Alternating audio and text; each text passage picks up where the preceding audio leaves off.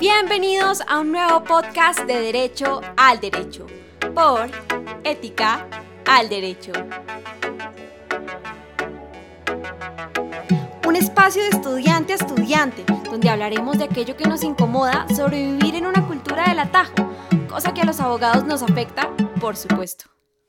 Hola a todos, les habla María del Mar Gómez, estudiante de Derecho de la Universidad Javeriana y bueno, yo quisiera comenzar dándoles las gracias por dedicarle un ratico a este podcast de Derecho al Derecho, donde básicamente lo que buscamos promover son ejercicios de ponderación e introspección en torno a aquellas discusiones y dilemas éticos que como estudiantes solemos enfrentar en nuestra vida cotidiana, pero también frente a aquellos dilemas que probablemente vamos a enfrentar desde el día en que empecemos a ejercer la abogacía. Y sin más preámbulos, les quiero contar que en este podcast vamos a hablar de un tema al que yo creo que nadie es ajeno. Y es que después de más de cinco meses de encierro, gracias al COVID-19, pues lo más natural es que la vida académica de los estudiantes se viera afectada. Y no solo la vida académica, sino múltiples factores de carácter social, económico, familiar, emocional, que definitivamente tienen algún tipo de injerencia en la vida del estudiante, así como en su desempeño académico. Por eso, el día de hoy vamos a realizar un tipo de debate o discusión junto con unos invitados muy especiales, cabe recalcar que todos hacen parte de Ética al Derecho, sobre esas tentaciones, problemáticas y dilemas que han surgido a partir de este fenómeno. No siendo más, yo quisiera que los invitados se presenten y nos cuenten un poquito sobre su experiencia con este aislamiento y sobre, por ejemplo, su desempeño académico o sobre cualquier tipo de pensamiento que nos quisieran compartir. Yo creo que vamos a empezar con Dani Ursida. Dani, ¿cómo estás? ¿Cómo vas y cómo, cómo te has sentido en este tiempo de aislamiento? Hola a todos, ¿cómo están? ¿Cómo les ha ido? Eh, bueno, me presento, mi nombre es Daniel Ursida Serrano, estoy en séptimo semestre de Derecho en la Pontificia Universidad Javeriana. Eh, al respecto del coronavirus y de la situación que he vivido. Le he sacado mucho provecho, la verdad, no le, no le he visto cosas muy malas a la virtualidad. Siento que el sentimiento que más surge en mí es de, de extrañeza. Siento que no estamos acostumbrados a esto, ni a estar en un computador ocho horas, ni a recibir información a través de una pantalla. Y siento precisamente que por eso surgen, digamos, otros sentimientos como impotencia, estrés y demás, pero siento que ese campo de extrañeza podemos pasar a un, campo de confort donde nos acostumbremos y, siento que sin el coronavirus no, no estaría pasando como todo lo que está pasando actualmente, es decir, el coronavirus trajo muchos cambios para la sociedad que se van a quedar permanentemente. Digamos, en la administración de justicia, ahorita que me estaba poniendo a pensar, les obligó a usar la tecnología, eso nunca hubiera pasado las demandas ahora se están presentando por mensajes de datos, los anexos también. Siento que nos obligó a hacer un cambio tecnológico muy importante y que era necesario. Y siento que van a quedar muchas experiencias buenas. Es decir, también me ponía a pensar ahorita como en verdad cuando volvamos a la presencialidad, si llega a haber, digamos, una reposición porque no se pudo dar una clase, un profesor ya claramente no va a hacer alquilar un salón y que la reposición sea a las 8 de la noche, no, pues ya van a usar eh, Zoom o Teams o cosas así. Entonces, en general, yo tengo una buena perspectiva de todo lo que está pasando, le estoy sacando mucho provecho y, y nada, básicamente eso les quería decir. Muy chévere, muy interesante, porque sí, o sea, tú dices algo muy importante y es, pues que o sea, hay cambios que no son solo cambios momentáneos, sino yo creo que estructurales, tal como tú dices, de la vida en sociedad, de la vida académica, incluso yo creo que en nuestros hogares, con nuestra familia, tuvimos que eh, generar ciertas reglas para que todos podamos ver clases, el papá trabajar, hacer distintas cosas, y es que todas las actividades cambiaron. Dani Tangarife, ¿tú, tú qué piensas de este tema? ¿Cómo te has sentido tú? ¿Cómo, cómo te fue con la cuarentena? Hola Marimar, muchas gracias. Hola a todos, espero que estén muy bien en este momento y cuidándose mucho también.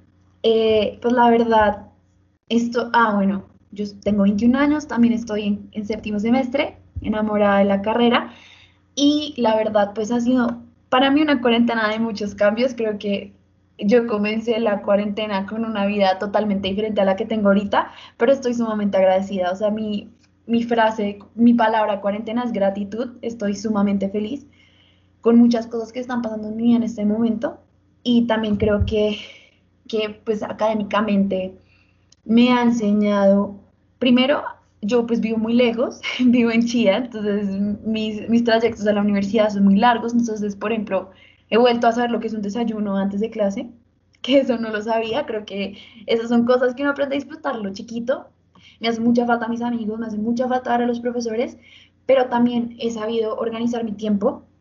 Mm, creo que el estar también en pantallas me ha enseñado que estrategias para, para desconectarme todo, querer leer más, ver menos televisión, creo que eso también son ventajas muy chéveres y también me he dado cuenta que la conciencia social y el poder ayudar a los demás, que es lo que a mí pues, realmente preocupa mucho, no requiere contacto físico. Y eso es muy fuerte, pero también es un reto muy grande porque eso nos pone a nosotros que pues yo me considero una posición sumamente privilegiada en la que ahorita así esté en un computador, no me puedo quedar quieta en el momento de pensar en el otro. Y creo que es un reto que tenemos de aquí para adelante. Y también pues eso ya se, se extiende al ámbito académico. Si yo tengo la posibilidad de hacer una lectura que alguien no puede leer o de grabar una clase que alguien no puede, pues no puede ver o lo que sea, pues ser esa persona que puede estar ahí, ¿no? Creo que en verdad nos hace pensar un poco más en el otro y saber que somos un equipo y que si no trabajamos todos juntos, las cosas no van a funcionar. Pues así, sido la cuarentena. Total, Dani. Además, siento que tú haces un análisis relevante en torno a esa carencia de edad que la situación ha generado. Y pues es que finalmente siento yo que las pantallas como tal son un limitante para percibir esas necesidades del otro, son homogenizantes e incluso yo diría que hacen del sistema uno supremamente impersonal. Eh, pero bueno, vamos con Violeta. ¿Tú qué nos cuentas de tu vida? ¿Cómo has estado? Bueno, hola a todos. Eh, estoy muy feliz de estar acá otra vez. Este segundo podcast me tiene muy emocionada. Estoy pues muy feliz de hablar de estos temas. Em, yo tengo 20 años, estoy en quinto semestre, también en la Javeriana. Y bueno, pues mi experiencia de, con el coronavirus y la cuarentena em, pues ha sido muy distinta a las que ya han dicho. Me sorprendió mucho lo que dice Ursi sobre su cuarentena y sacarle provecho y todo, porque pues para mí ha sido muy, muy distinto. Pues yo normalmente soy el tipo de persona que adora la universidad, en verdad me sorprendió mucho que me hubiera gustado tanto la carrera y realmente soy muy, muy feliz estudiando derecho. Y soy el tipo de persona que se despierta feliz todos los días a clase de 7, o sea, cuando estaba en el colegio pensaba que odiaba madrugar y llegaba al colegio brava todos los días y luego entré a la universidad y me di cuenta que despertarme a las 5 y media me encantaba y que llegaba a la universidad feliz, o sea, ese era el tipo de persona pues que era yo en la universidad presencial y yo saco mucha emoción y mucha alegría y mucha energía, como de las discusiones, de hablar en clase, de ver al profesor, de participar, todo este tipo de cosas, pues que pasan en la presencialidad más que en la virtualidad. Y entonces la universidad virtual, pues eh, no me gustó para nada. O sea, el semestre pasado, pues el día que empezamos a ver las clases virtuales, pues mi vida cambió, o sea, realmente la experiencia que tuve con la universidad fue totalmente distinta, las clases me empezó a ir pues no tan bien como me iba en la, en la presencialidad, o sea, fue terrible. Y fui muy, muy infeliz, entonces tomé la decisión de pues ver media matrícula, fue una decisión súper difícil, obvio, porque uno tiene como esa idea de que uno se gradúa del colegio en tal año y luego entra a la universidad en el siguiente y luego se gradúa, o sea, saben como que uno tiene esas cuentas de cuándo se va a graduar, cuándo va a empezar la vida y como todas esas cosas súper como en línea. Y pues tomar la decisión como uno mismo de atrasarse y de romper un poco como esa línea que uno tiene, pues es muy difícil. Pero pues estoy mucho más tranquila, estoy muy feliz, me estoy disfrutando mis clases, dando mi 100%, estoy haciéndolas todas con mucha alegría, como emoción de ir a clase otra vez, aunque sean pues menos. Y, y nada, y pues lo que decía Dani Tangarife también me deja pensando mucho sobre estar agradecido y como todos los aprendizajes que podemos sacar de la situación y pues nada, he podido aprender como que hay mucho más de la vida que solo pues hacer las cosas rápido y cómo salir del paso, que mm, es más importante estar bien, que la salud mental pues también va primero a veces, la felicidad, ¿saben? Tener tiempo para otras cosas, entonces voy a la universidad, tengo más tiempo con mi familia, puedo sacar a mi perro a caminar más largo, pues hago mis cosas, mis serigrafías, mis estampados, mis cosas de arte aparte y pues nada, estoy mucho más feliz. Bueno, lo que dice Violeta es demasiado importante y es aceptar también que no a todo el mundo le pareció fácil. No todo el mundo se acopló bien a la situación y tuvo que incluso tomar decisiones respecto a su proceso académico. O sea, algunos metieron, por ejemplo, media matrícula u otros que desertaron. Y pues ese son el tipo de situaciones a las que mucha gente se tuvo que enfrentar y son decisiones que pues evidentemente atañen a las particularidades de cada quien. Y además yo quisiera resaltar que pues uno va y mira la situación del país en general y la realidad es que en toda Colombia hubo gente que se vio realmente afectada. Esto puede ser desde un plano económico, otro desde un plano social, otros familiar, otros incluso un plano emocional. Y pues de verdad hay historias de gente que yo conozco que tuvo fue que pensar en cómo sacaban para comprar comida o estudiantes que tuvieron que trabajar para ayudar en sus casas, tuvieron problemas con la conectividad o tuvieron situaciones diversas, familiares, que incluso son dolorosas y así les tocó estudiar. Bueno, y ahora vamos con la siguiente intervención de Juan Pablo Linares. ¿Qué más, Linares? ¿Cómo estás? Hola Marimar, ¿cómo estás? Muchas gracias por la invitación y hola a todos. Eh, muy feliz de estar acá en este conversatorio tan interesante. Yo estoy totalmente de acuerdo con lo que decías. Siento que esta, esta cuarentena y esta situación es un tema de retos, retos individuales desde todos los frentes, desde todas las perspectivas, en la que nos toca enfrentarnos cada una a sus debilidades y a reinventarnos de, de diversas maneras. En mi caso, yo soy una persona que le costó mucho al principio la virtualidad.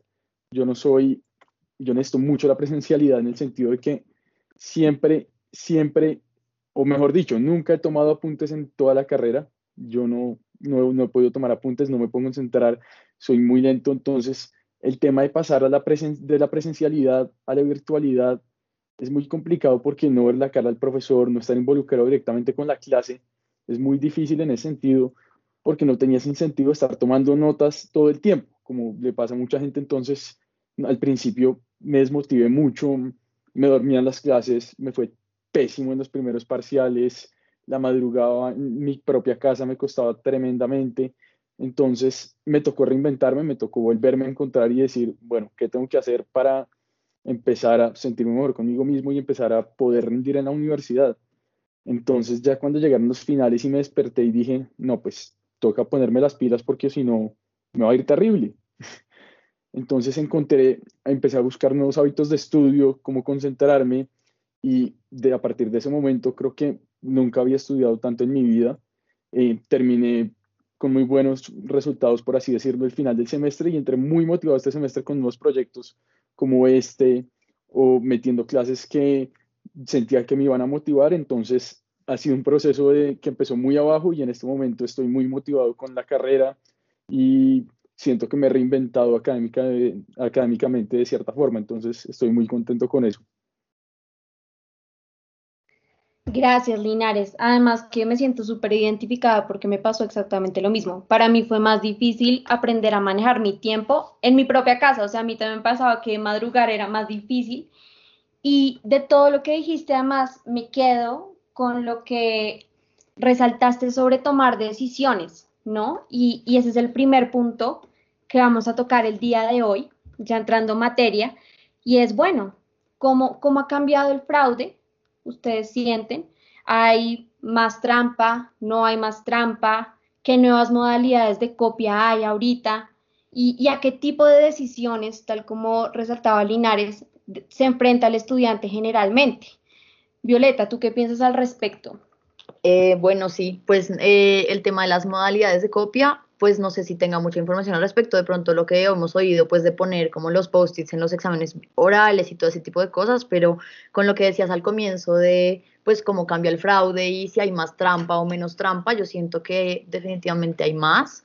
Eh, pues como desde una nota personal, lo digo porque me acuerdo el semestre pasado, la primera semana que tuvimos las clases virtuales, que mm, tuvimos como un control de lectura para mi clase procesal y yo estaba sentada enfrente del computador con el examen, dije, esta vaina está demasiado difícil, incluso yo que soy pues súper como, o sea, que tengo muy claro que yo no me copio y que saben como que tengo esas cosas muy, muy claras, que son valores muy importantes para mí, incluso yo dije, pucha, si nadie me está viendo, nadie va a saber, en cualquier momento puedo sacar la lectura, leer la cosa que necesito saber y ya en dos segundos lo hago y nadie se da cuenta, pero pues a veces es difícil para uno mismo.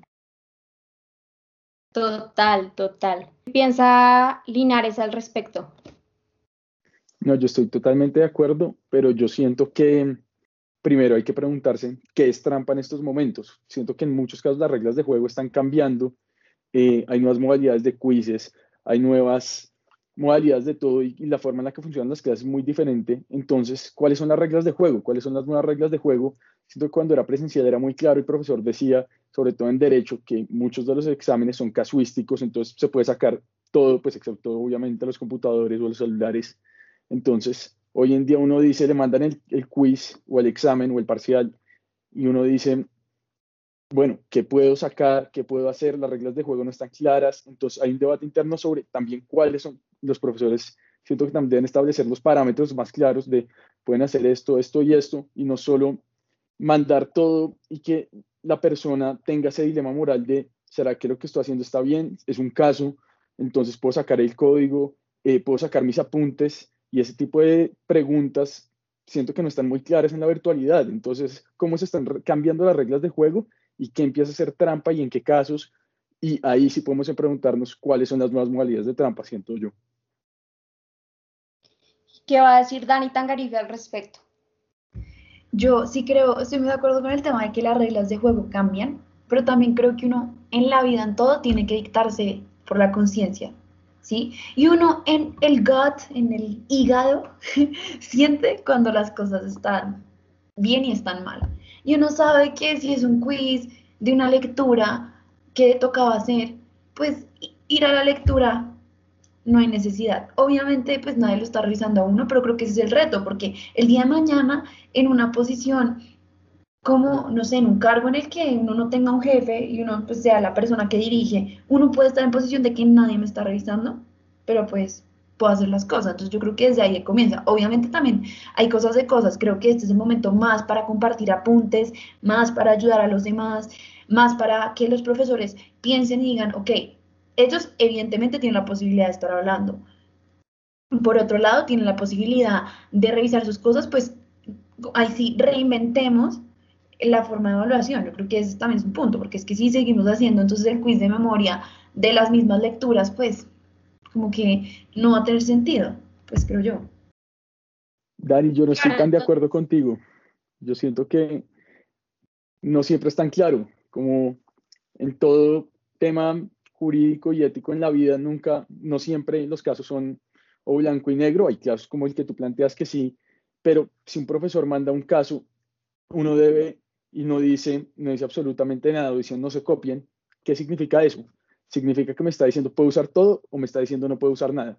El profesor debería decirme expresamente en un caso, porque por ejemplo, en el caso, en el caso hipotético de que sea, sí, un, un examen que sea un caso, perdón la redundancia, generalmente los profesores deben sacar todo, pero hay otros que no. Hay otros que asumen que no se aprendió todo. Entonces, uno debería esperar que el profesor le diga, pueden sacar todo, o que el profesor le diga, no pueden sacar, o, o, al revés. Entonces, uno, bajo qué presunción juega ahí. Entonces, ¿qué está mal y qué está bien? Ahí siento que no está muy claro.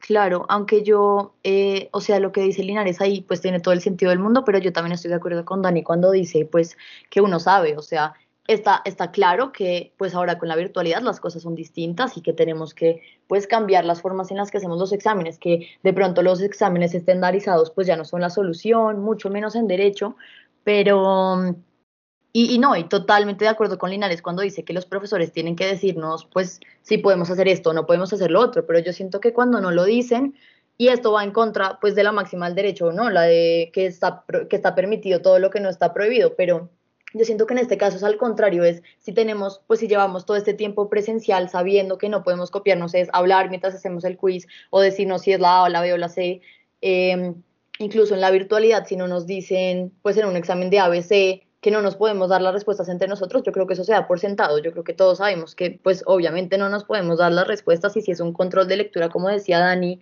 de memoria, pues lo lógico es no sacar la lectura, ¿no? Entonces, claro, totalmente los profesores deberían decirnos si podemos hacer las cosas o no, si es una cosa casuística, pues decirnos si podemos sacar el código o las lecturas o lo que sea, pero si no, yo siento que nosotros como estudiantes también tenemos que entender pues que hay cosas que pues se manejan como lo llevamos manejando presencial y es que no podemos darnos las respuestas o no podemos hacer grupos para ayudarnos en el parcial y pues ese tipo de cosas.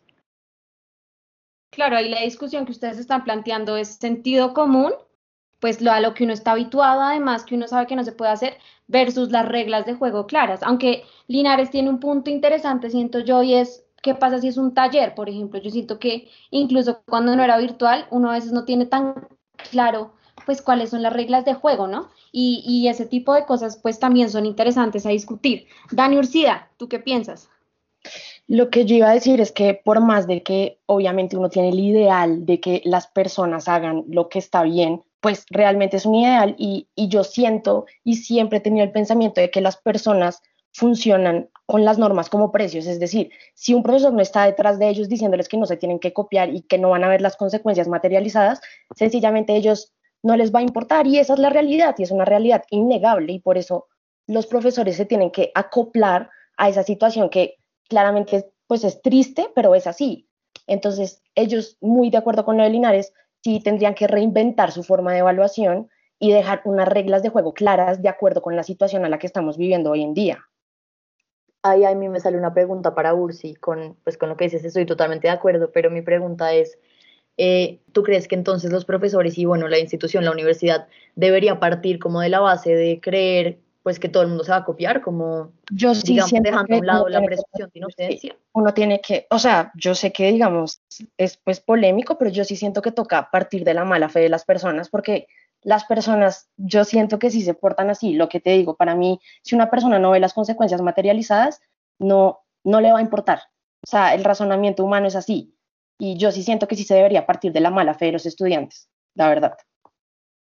Ok, wow, a mí eso me sorprende mucho porque mi lógica es totalmente contraria, o sea, mi lógica es, o sea, a pesar de todo, yo creo que tenemos que partir de la base de que pues la gente hace lo que está correcto, mucho más en una facultad como esta y aunque no, o sea, aunque es una realidad que pues muchas veces la gente se copia y ya porque no hay incentivos ni nada, a mí me parece que pues para eso estamos acá, ¿no? Hablando y conversando sobre ese tipo de cosas y diciendo, pues digamos, pues que nos parece a nosotros que está bien y que está mal. Digamos a mí, otra vez una cosa personal, con el mismo examen de, de procesal, cuando hice el examen, pues no me copié, saqué uno, qué oso, pero bueno, saqué uno, honestamente no me copié, y luego, eh, y luego empezamos a hacer toda esta cosa de ética, y nos mandaron un compromiso, como firmar un compromiso con nosotros mismos para no copiarnos en la virtualidad, y yo lo firmé feliz, lo leí, y dije, bueno, qué interesante, o sea, esto solo conmigo misma, nadie lo va a ver, a nadie le importa, o sea, seguro además es una cosa súper ficticia, ¿no? Pero al menos para mí fue súper como, o sea, me cambió, yo firmé eso y dije, sí, total, un compromiso conmigo misma, como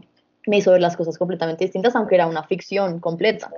No, pues, o sea, ojalá hubiera más gente como tú, 100%, o sea, yo creo que es el ideal y es a lo máximo que uno le tiene que pegar, pero pues una cosa es lo que uno quiere y otra cosa es lo que está pasando. Entonces yo, yo sí siento que para atacar el problema de raíz toca dejar las cosas como son y toca decir las cosas como son y atacar el problema desde ahí y yo siento que la gente sí tiene esa cultura de trampa y que si no hay nadie encima de ellos, no, no van a cambiar. Yo creo que ustedes tocan un punto muy interesante y es, pues a nosotros en derecho siempre nos hablan de la buena fe, de partir de que eh, la persona no actúa de manera incorrecta, a no ser que se demuestre lo contrario. Pero uno va y mira la realidad y pues la, la verdad es que es una cultura del atajo, o sea, hagámosla fácil. Y hay algo que es cierto y es que pues ahorita estamos en, una modalidad en la que hay más facilidad de hacer trampa, es decir, uno está usando 24/7 el computador y en el computador uno tiene las lecturas, tiene WhatsApp abierto. Entonces, pues sí, sí uno se representa muchísimos dilemas que, que incluso siento yo cuando uno está en clase presencial, pues no, no son tan fáciles de, de llevar a cabo, es decir, trampa que no es tan fácil de llevar a cabo en la presencialidad, sí lo es en la virtualidad. Y quiero empezar ahora con un tema, porque siento que ustedes ya se me están yendo hacia ese lado, y es un tema muy interesante, y es, bueno, ¿y de quién es la responsabilidad? La responsabilidad de la institución, del profesor, de generar reglas de juego, de cambiar las, los métodos de evaluación de tal forma que los estudiantes no se puedan copiar. Y ahí vemos el, que el profesor además se va también al extremo de la prevención, ¿no? Que entonces todos los estudiantes van a hacer copia, un poco a partir de la mala fe, como decía URSI, o si la responsabilidad debe partir del estudiante. Es decir, creo que el COVID nos, nos plantea unas discusiones muy interesantes en cuanto a la autonomía y yo quiero que hablemos de eso. Entonces, ¿de, quién es esa responsabilidad ahí? Eh, vamos a empezar por Dani Tangarife. ¿Qué tienes para decir sobre este tema? Bueno, muy de la mano con el tema de la presunción de la buena fe y la responsabilidad. Es que primero yo siento que es dar la batalla por perdida cuando no presumimos la buena fe de las personas. Es un principio general de derecho y en serio es súper necesario. Creo que en verdad, y no tendríamos un grupo de ética, o sea, yo creo que eso solamente habla que vale la pena presumir la buena fe, o sea, somos muchos estudiantes y muchos que lo siguen y likean y todo, bueno, creo que es un tema que, se mantiene, pero creo que es más allá de fijarnos como, ay, es que van a hacer trampa, es qué tanto están aprendiendo, porque el tema de no se copien, o sea, busca que nosotros aprendamos, ¿sí? Entonces, que realmente qué tanto puede aprender y qué tanto se puede retar una persona dejando de lado como, como el tema de, mm, está bien, está mal, pues porque obviamente está mal, pero qué tanto puede aprender una persona que tiene todos los recursos al lado si no lo tiene en su cabeza, ¿sí? Es como, por ejemplo, sé que Sergio Muñoz hace exámenes con todo abierto y hay varios profesores muy buenos y con los que las personas sufren las materias igualmente que hacen exámenes con todo abierto.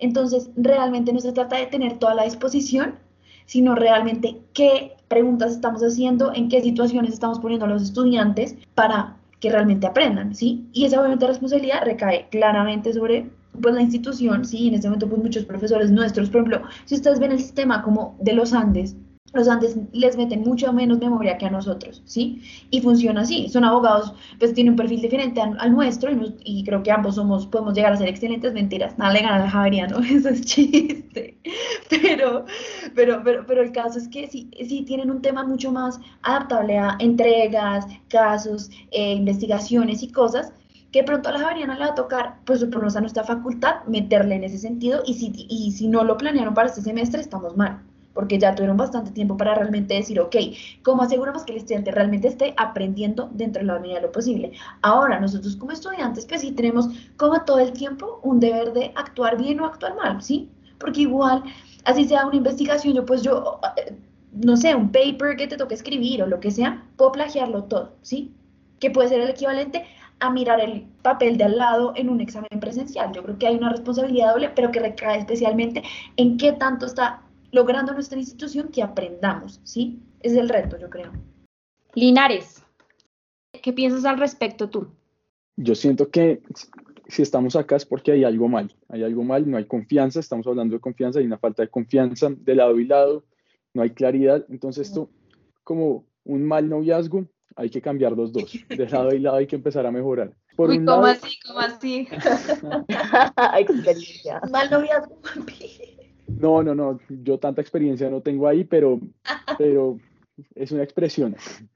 Siento que los dos tenemos que empezar a mejorar de cierta forma. Por un lado, no estoy tan de acuerdo con Ursi en que la, universidad sí debería empezar a confiar. Por ejemplo, en mi caso, a mí no hay nada que me moleste más que un profesor empiece o, o, piense que uno se está copiando cuando uno no lo está haciendo, o que tome medidas exageradas, o sepárense, o córrase, o que me diga, córrase que está muy cerquita de ese, me, me hierve la sangre. A lo militar. Me saca la piedra, exacto, me saca la piedra que piensen que me voy a copiar o que va a ser trampa, eso me da mucha rabia. Y por otro lado, eh, pues claro, sí deberían, sí deberías, como dice Dani, como dice Ursida, perdón, sí debería haber sanciones claras cuando se logra ver que una persona cometió algo, pues que fue en contra de las reglas o hizo trampa o lo que sea, sí debe haber sanciones claras y ejemplares para que la gente sepa que sí es en serio lo que está mal.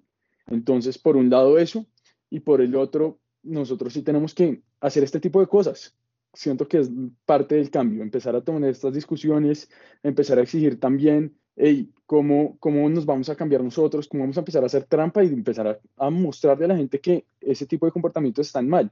Y por otro lado, quería compartir una historia los profesores. Sí se tienen que adaptar a, estos, a este tipo de sistemas y evitar que este tipo de cosas pasen. A mí me pasó una situación muy incómoda el semestre pasado y es que para practicar para un quiz, había, había quizzes que eran, era un caso, no voy a decir la materia ni el profesor, pero eran casos y mandaron exámenes anteriores con casos. Entonces, pues yo no sabía qué repetía, pero yo para poder practicar, entonces yo lo resolvía sin ver pues sin ver lo que había puesto la gente y lo resolvía yo, yo mismo. Entonces, entonces hagan de cuenta el parcial del semestre anterior, lo resolví, no sé qué, perfecto, y lo tenía ahí. Y el día siguiente que fue el quiz, el caso que me tocó a mí, porque eran casos diferentes para todo el mundo, fue preciso el que resolví de práctica. Entonces, yo ya tenía resuelto mi quiz y era mi dilema, ¿será que mando lo que ya resolví? ¿Será que lo resuelvo otra vez? Entonces, al final terminé haciéndolo otra vez, pero ese tipo de cosas siento que ponen una situación muy incómoda a los estudiantes porque entonces, ¿será que no debió haberlo resuelto antes o el profesor debió cambiarlo? Entonces, ahí es donde los profesores también se tienen que empezar a adaptar. Claro, además que ahorita hay, hay un tema y es que, o sea, muchos profesores hacen eso de repetir evaluaciones, pero incluso ahorita en la virtualidad le ponen menos tiempo o no acomodan a la situación eh, sus métodos evaluativos y pues eso también es importante, ¿no? Y tiene que ver mucho con lo que Linares eh, y Ursi tal vez mencionaban sobre tener unas reglas de juego claras. Violeta, ¿tú qué tienes que decir al respecto? Eh, sí, pues lo que están diciendo me parece que tiene todo el sentido del mundo. Yo, igual que Linares, también me pongo muy brava cuando los profesores pues parten de la base que todo el mundo se va a copiar, o sea, realmente me molesta mucho y pues es algo que uno tiene que exigir, ¿no? Como que confíen en los estudiantes, pero sí, o sea, yo siento que no hay duda que pues los profesores tienen que acoplarse y tienen que cambiar los métodos de enseñanza. Yo siento que no se compara nada la presencialidad con la virtualidad y pues va a tocar encontrar diferentes como estrategias para que los profesores puedan enseñarnos y pues pasarnos como el conocimiento de los contenidos bien. Y pues tampoco hay duda de que nosotros como estudiantes también tenemos un rol ahí muy importante y es eh, pues hacer las cosas a conciencia y pensar en qué es lo mejor para nosotros, más allá de cuál es lo más, pues qué es lo más fácil o cuál es como la forma más eh, rápida de solucionar las cosas, sino pensar pues más en nuestra educación, en que nosotros pues sacamos como lo mejor de la situación, pero siento que es muy importante hacer una distinción entre la institucionalidad y los profesores, porque pues obvio los profesores tienen que cambiar las estrategias, tienen que cambiar los métodos, pero es que los profesores están igual que nosotros, o sea, yo siento que ellos los cogió también por sorpresa, un día fuimos a clase, me acuerdo perfectamente, el, pues en marzo, fui un viernes a clase, salí feliz de mi clase con barrera y luego el lunes ya no volví, entonces pues eso no me lo esperé yo, a mí me cambió la vida y a los profesores también, o sea, los profesores en derecho, que además muchos son pues mucho mayores, o sea, que no tienen experiencia con la virtualidad, con computadores, nada, pues a ellos les queda muy difícil aprender y ellos están haciendo su 100% dando lo mejor que tienen, aún así pues no logran como dar el 100% de lo que daban en la presencialidad y ahí yo creo que lo importante es hablar de la institución. Para mí, en este momento, mientras nosotros los estudiantes encontramos la forma de sacarle el 100% a la situación y los profesores encuentran la forma de enseñarnos mejor y cambiar sus métodos de enseñanza, ahí es donde tiene que entrar la universidad y la institución y decir, vamos a ayudarlos a los dos, a los profesores y a los estudiantes. El semestre pasado yo tuve mucha rabia, mucha, mucha rabia, y en verdad estaba muy triste, o sea, estaba muy adolorida con la universidad porque yo sentía que no estaban pensando en los estudiantes y yo sentía que no nos estaban teniendo tan en cuenta y obvio estaban haciendo lo mejor que podían, o sea, yo entiendo que en verdad es muy difícil, pero yo veía pues todo lo que estaba pasando mundialmente las universidades, todas las Ivy League hicieron aprobado, reprobado, los Andes también lo hizo, la Javeriana dijo que no podía renunciar a la excelencia, pero yo decía, en este momento no es, o sea, no es momento para la excelencia, es momento para que nosotros los estudiantes nos sintamos cómodos y no le sumemos a la, al susto ya pues toda la incertidumbre que nos trajo el coronavirus, no hay que sumarle además el susto de la universidad y del promedio y las notas y de todo lo demás. Entonces yo ahí siento que la universidad y las instituciones son las que, pues, las que están encargadas de amortiguarnos como ese cambio y hacer que nosotros los estudiantes no seamos los que tenemos que asumir las consecuencias negativas de una virtualidad que todavía no está bien pensada y bien desarrollada. Y pues ya después, obvio, es un trabajo en equipo entre los tres, un trabajo en equipo entre los profesores y los estudiantes, pero ahorita en este momento como tan nuevo, yo siento que es la institución la que, la que está encargada de, eso. Bien, bien. Y, y Daniel Urcía, ¿qué tiene que decir al respecto? Eh, bueno, pues partiendo de, mi mala fe, de mi presunción de mala fe hacia los estudiantes, pues también en línea con lo que han dicho todos, que los sigo o sea, pues los que me conocen saben que yo soy súper estricta con esas cosas y que a mí me encanta como todo lo burocrático y que me digan las cosas, a mí no me molesta que un profesor le diga a la gente que se tiene que separar, ni que de sus charlas al inicio de por qué no se tienen que copiar, o sea, estoy totalmente a favor porque, pues como les dije, para mí es una realidad innegable y que toca asumirla como es. Pero bueno, más allá de todo eso, muy en línea con lo que estaban diciendo los otros, eh, sí siento que toca reinventar los métodos de evaluación, no solo para no dejársela tan fácil a la gente que pues le gusta copiarse, sino porque en verdad deberíamos aprovechar la situación que estamos viviendo actualmente y que nos dejen sacar los apuntes y todo a través de evaluaciones donde se permita, es decir, montar juicios simulados como finales, montar tribunales de arbitramiento como finales y también muy en línea con lo que decía al inicio, que sea un cambio estructural, que no sea algo momentáneo, sino aprovechando que pues en estas situaciones es mejor hacer ese tipo de evaluaciones que se quede para algo, para toda la vida, porque resultan ser ejercicios mucho más prácticos. Entonces, sí siento que tendríamos que aprovecharlo, montar ese tipo de actividades como evaluación y dejarlos ya de por vida. De acuerdo. Además, pues sí, o sea, es que realmente uno hacer un examen simulando que uno está en un salón de clases cuando no lo está es muy difícil. O sea, es, es real porque es que la virtualidad nos ha puesto tentaciones enfrente todo el tiempo. Y pues creo que, o sea, tampoco, yo no soy de las que cree que, que el discurso debe ser, ah, el profesor dio papaya porque mandó el mismo examen. Yo sí creo que debe haber un grado de autonomía en el estudiante, pero sí creo que, como Daniela dice, hay que tener en cuenta los factores eh, reales que influyen en este momento en la vida académica de los estudiantes. Dani Tangarife, ¿tienes algo que decir?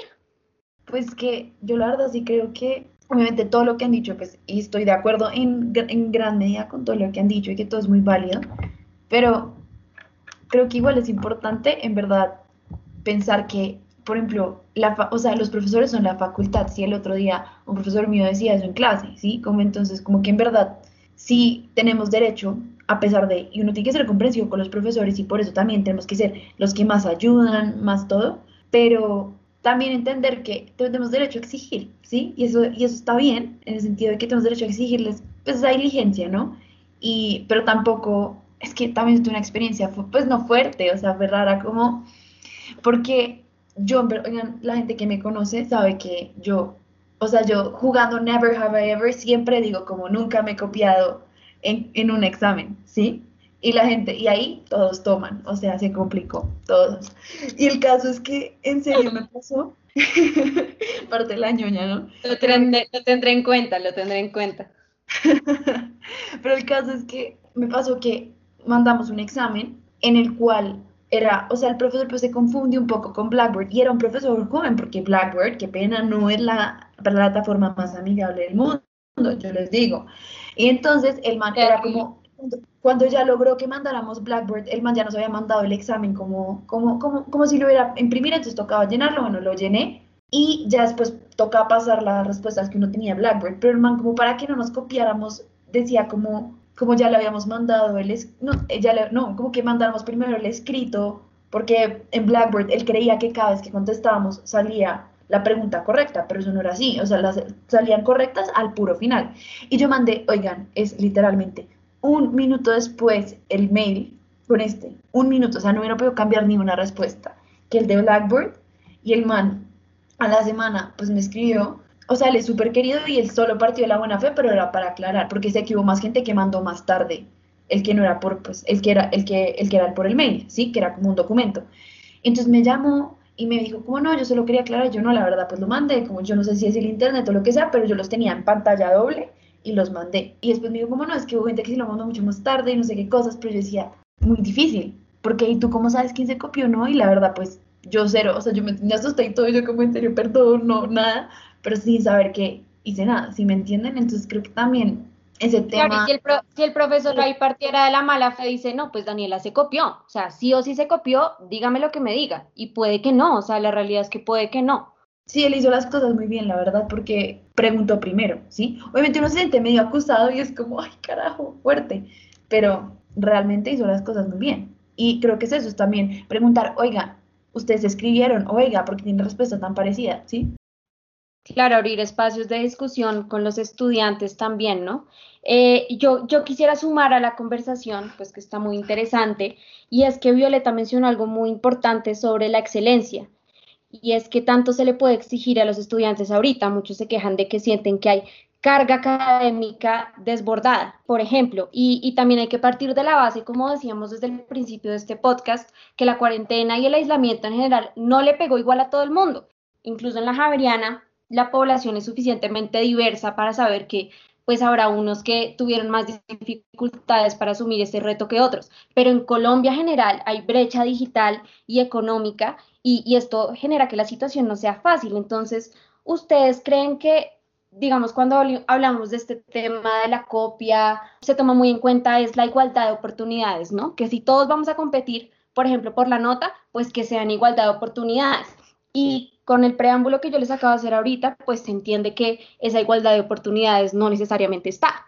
Entonces, ¿ustedes qué creen sobre esa carga académica, sobre la excelencia académica? sobre la exigencia que debe existir por parte del profesor y la institución en general, incluso la manera como se califica, que también ha sido un tema de debate sobre, bueno, qué tan viable es ahorita calificar del 1 al 5. Hay profesores que también ponen 0, ¿no? De 0 al 5, o si debería irse uno por el modelo que adoptaron algunas universidades de aprobado, reprobado. ¿Qué piensan ustedes?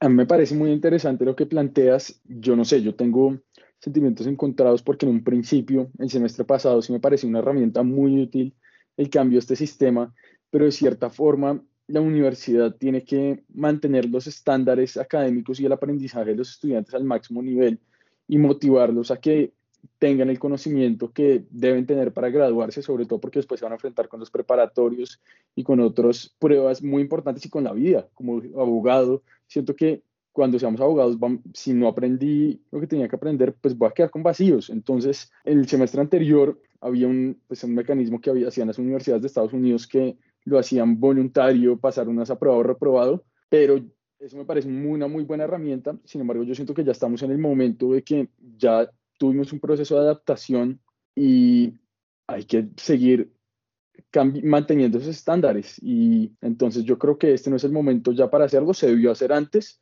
pero ya, ya como estudiantes debemos adaptarnos a esa realidad. Ok, Violeta, ¿tú qué, tú qué dices? Yo estoy de acuerdo con lo que dice Linares. Yo creo que debimos haberlo hecho antes. Yo creo que la universidad, al menos la Javeriana, debió haber hecho lo de aprobado reprobado el semestre pasado. Ya en este momento, este nuevo semestre, yo creo que ya no es el momento. Ya, bueno, ya no lo hicimos, ya que embarrada, ya todos aprendimos, estamos pues ya acostumbrados más o menos. Em, pero lo que dices tú, Marimar, de la igualdad de oportunidades, a mí me, pues me podría pensar mucho, porque siento que de ahí nacen un poco los exámenes y, y pues las, como los tests estandarizados, ¿no? pues los exámenes estandarizados a los que estamos acostumbrados son, todos están sentados en el mismo salón, todos usan el mismo lápiz número 2, todos responden las mismas preguntas, etcétera, etcétera.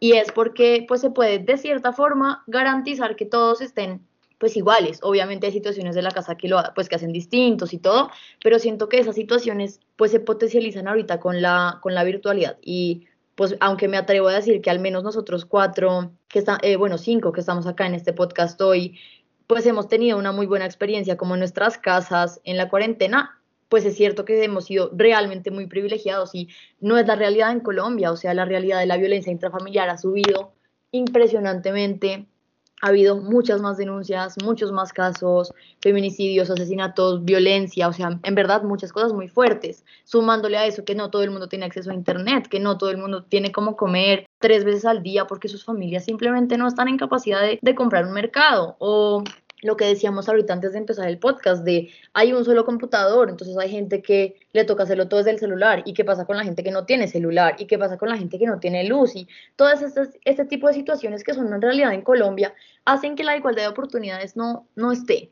Y todos desde la casa tenemos experiencias distintas y eso hace que pues los exámenes estandarizados ya no tengan tanto sentido porque pues no se puede pensar que todos tenemos las mismas oportunidades y las mismas chances. Entonces ahí me pongo a pensar pues cuál será de pronto, ya que la solución no puede ser el aprobado o reprobado, pues que al menos para mí ya no es una solución, sino pues pensar, y también en derecho, o sea, yo creo que mi solución para derecho, y pues partiendo de la base que todo el mundo está teniendo situaciones distintas, la solución sería dejar a un lado los exámenes estandarizados, el tema de ABC, chao, ese tipo de cosas así exactas, adiós, olvidarnos de eso, al menos en la virtualidad, y empezar a hacer eh, en la medida de lo posible casos y talleres y cosas abiertas de pensar y de realmente usar los conocimientos que tenemos y el código y todas las herramientas que tendríamos en la vida y que tenemos ahorita también para poder solucionar una cosa, pues un caso y mostrar que tenemos el conocimiento que quieren mostrar. Y ahí quiero resaltar una cosa muy chévere y es que pues también el semestre pasado, porque este semestre no me han sacado ninguna nota, pero digamos el semestre pasado en mi clase procesal todos los exámenes eran estandarizados, ABC, todo escrito, todas las mismas preguntas, y nos iba, no tan bien, chévere, uno se acostumbra, ya sabe cómo funciona, pero pues no funciona tan bien, ¿saben? Hubo muchas quejas, muchas cosas, el profesor, pues obvio le quedó muy difícil, y mientras tanto mi clase de obligaciones con barrera, que él hacía el caso, ponía el caso y le decía a la gente, saquen lo que quieran sacar, hablen con quien quieran hablar, saquen el código, todo, pero se, se los hago más difícil. Y entonces es lógico porque estamos en nuestra casa, tenemos el código, tenemos el papel, tenemos el computador, tenemos WhatsApp, todos podemos hacer las cosas y al final del día pues tendremos diferentes soluciones y todo y al final yo creo que aprendí de la clase de la que más aprendí fue esa. Entonces pues resaltar que se puede hacer, que esos exámenes estandarizados yo creo que pues al menos en la virtualidad ya no son tan, tan necesarios. Yo estoy totalmente de acuerdo contigo, ahí me complementaste en lo que estaba diciendo y Además de eso, diría que un apoyo y un soporte emocional y estar abiertos los profesores para las situaciones que tú mencionas a escucharlos y adaptarlos a las situaciones individuales de cada estudiante. Si una persona no tiene luz o lo que sea, que les diga desde el principio, si tienen ciertos problemas, escríbanme y buscar al profesor cómo adaptarse y en la universidad también disponer de sistemas para apoyar a estos estudiantes. Total, totalmente. Bueno, yo creo que este tema da paso a muchas otras preguntas y debates que sin duda son importantes, pero finalmente una conclusión sobre todo lo que hemos dicho es tal vez que ser un estudiante virtual no es sencillo, que el COVID nos ha hecho enfrentar a situaciones difíciles, pero que sin duda implican que acojamos como estudiantes una posición ética. Y es que ahorita, pues la verdad, la situación se presta muchísimo para que usted haga fácilmente trampa y pues de cierta manera pase de agache y pase la cuarentena y nadie supo. Pero pues bueno, ese es el ejercicio de ponderación al que finalmente hay que enfrentarse. Además, pues también hablamos mucho del rol institucional, ¿no? Y de que la responsabilidad por ese proceso académico no es solo el estudiante, sino que consta de distintas variantes. Hubo algunos que plantearon una, una discusión interesante en torno a la buena y mala fe, y sin duda esto último es vital porque el estudiante de derecho está lleno de conocimientos, como lo son, por ejemplo, los principios del derecho, que finalmente deben guiar esa solución de los casos.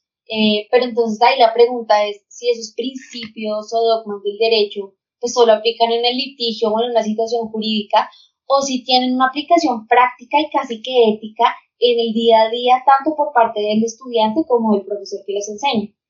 No siendo más, y si se quedaron hasta este punto, les agradecemos por escucharnos un ratico. Ética al Derecho está siempre abierta a sugerencias y comentarios de sus oyentes. Esperamos que las discusiones que aquí planteamos de algo sirvan. Mil gracias y nos vemos en el próximo episodio.